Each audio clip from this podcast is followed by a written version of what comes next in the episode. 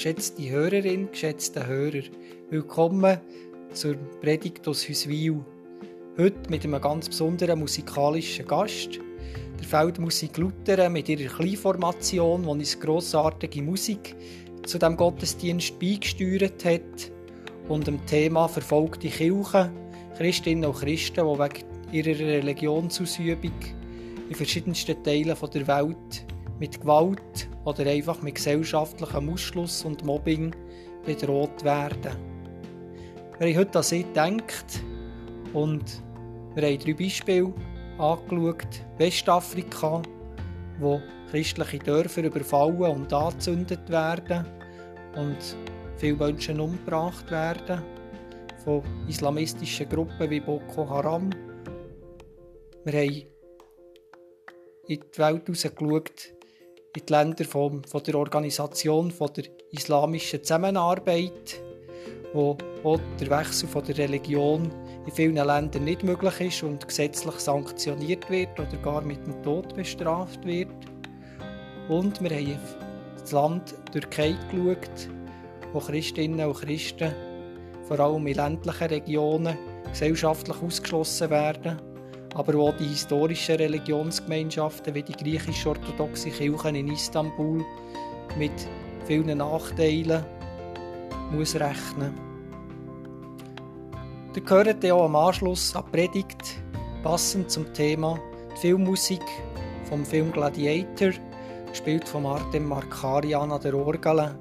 Und danach gehört ihr die Feldmusik Luther. Ich wünsche euch viel Freude und danke euch für euer Gebet für unsere verfolgten Glaubensgeschwister in der ganzen Welt. Seid gesegnet und behütet von Gott, euer Pfarrer Thomas Heim. Wir kommen zu der biblischen Lesung. Wir hören aus dem 2. Korintherbrief, aus dem 4. Kapitel, singen ja als Antwort auf die Lesung das Lied 707. Bei Gott bin ich geborgen, Paulus schreibt an Christinnen und Christen in Korinth, liebe Geschwister, so sieht also der Dienst aus, den Gott uns in seinem Erbarmen übertragen hat. Und deshalb lassen wir uns nicht entmutigen. Bei unserer Verkündigung geht es schließlich nicht um uns, sondern um Jesus Christus, den Herrn.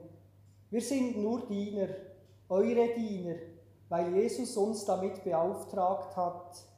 Denn derselbe Gott, der gesagt hat, aus der Finsternis soll Licht hervorstrahlen, der hat es auch in unseren Herzen hell werden lassen, so dass wir in der Person von Jesus Christus den vollen Glanz von Gottes Herrlichkeit erkennen. Wir allerdings sind für diesen kostbaren Schatz, der uns anvertraut ist, nur wie zerbrechliche Gefäße, denn es soll deutlich werden, dass die alles überragende Kraft, die in unserem Leben wirksam ist, Gottes Kraft ist und nicht aus uns selbst kommt. Von allen Seiten dringen Schwierigkeiten auf uns ein, doch werden wir nicht erdrückt. Oft wissen wir nicht mehr weiter und doch verzweifeln wir nicht. Wir werden verfolgt und sind doch nicht verlassen. Wir werden zu Boden geworfen und kommen doch nicht um.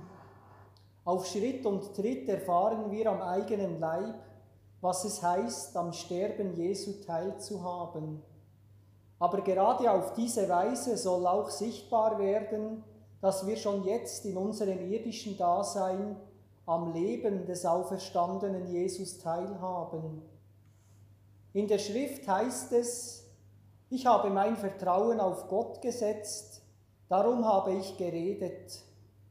Der Glaube, der aus diesen Worten spricht, erfüllt auch uns. Auch wir vertrauen auf Gott und deshalb lassen wir uns nicht davon abhalten, zu reden und das Evangelium zu verkünden.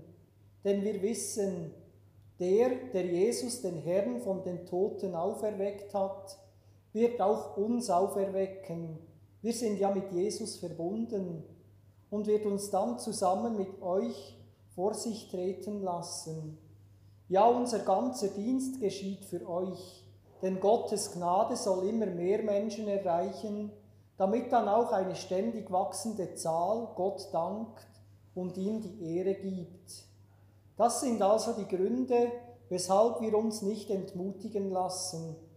Mögen auch die Kräfte unseres äußeren Menschen aufgerieben werden, unser innerer Mensch wird Tag für Tag erneuert.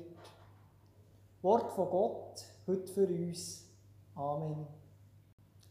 Liebe Gemeinde, wir haben einen Blick in die Welt rausgemacht, haben gesehen, wie viele Menschen Bürger zweiter Klasse werden wegen ihrer bestimmten Religion.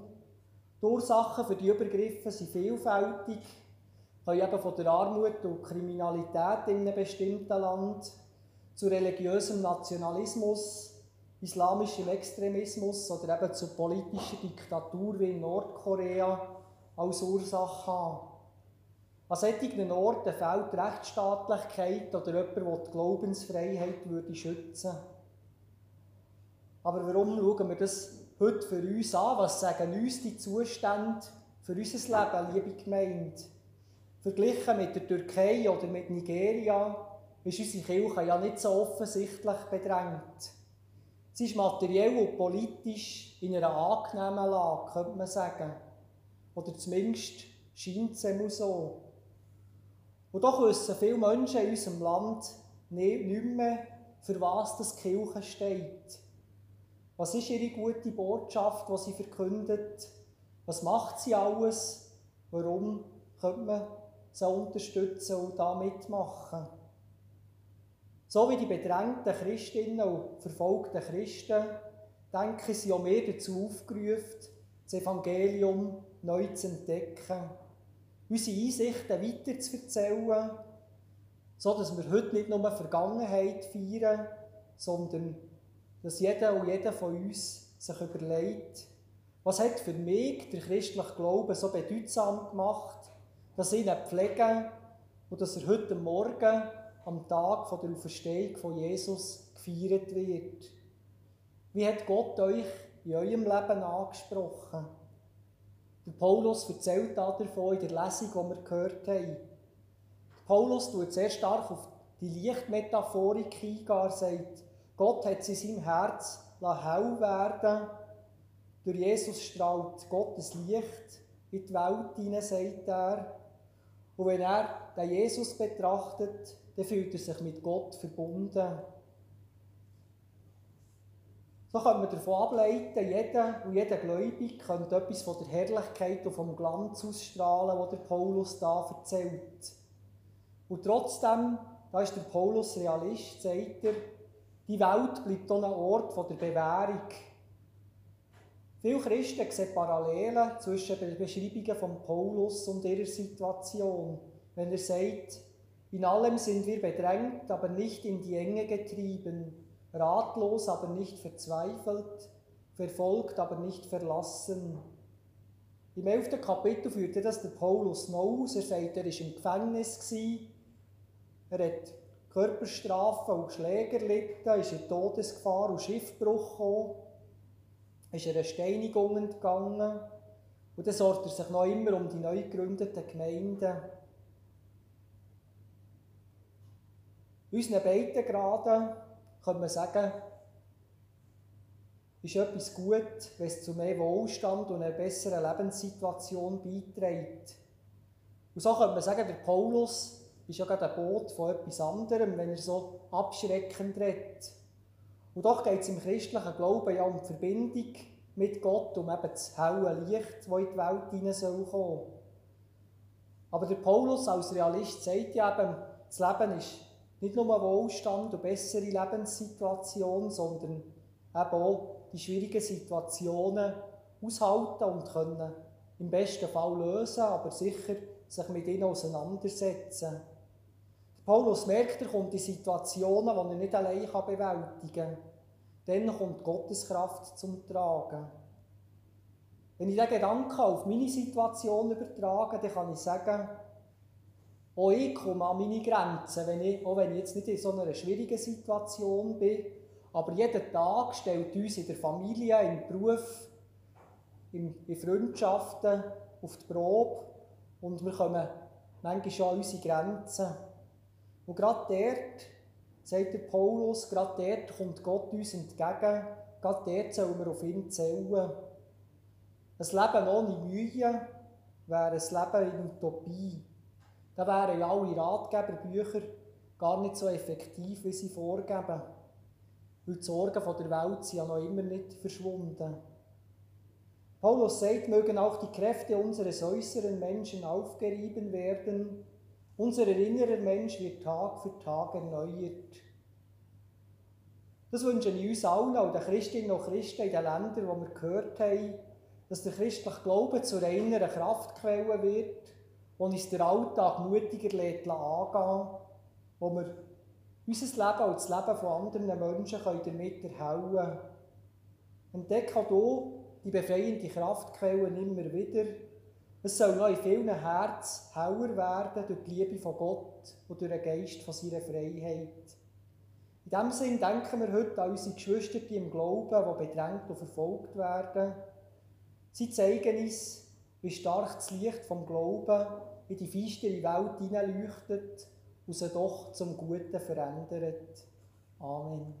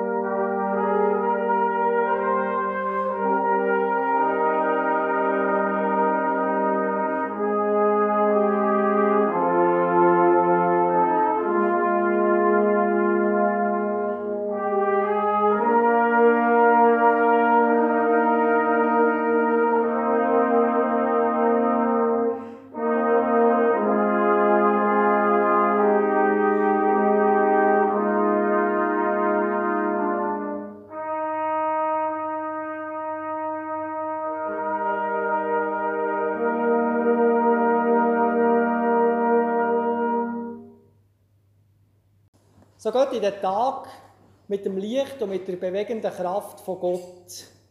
Der Herr segne dich und behüte dich. Der Herr lasse sein Angesicht leuchten über dir und sei dir gnädig.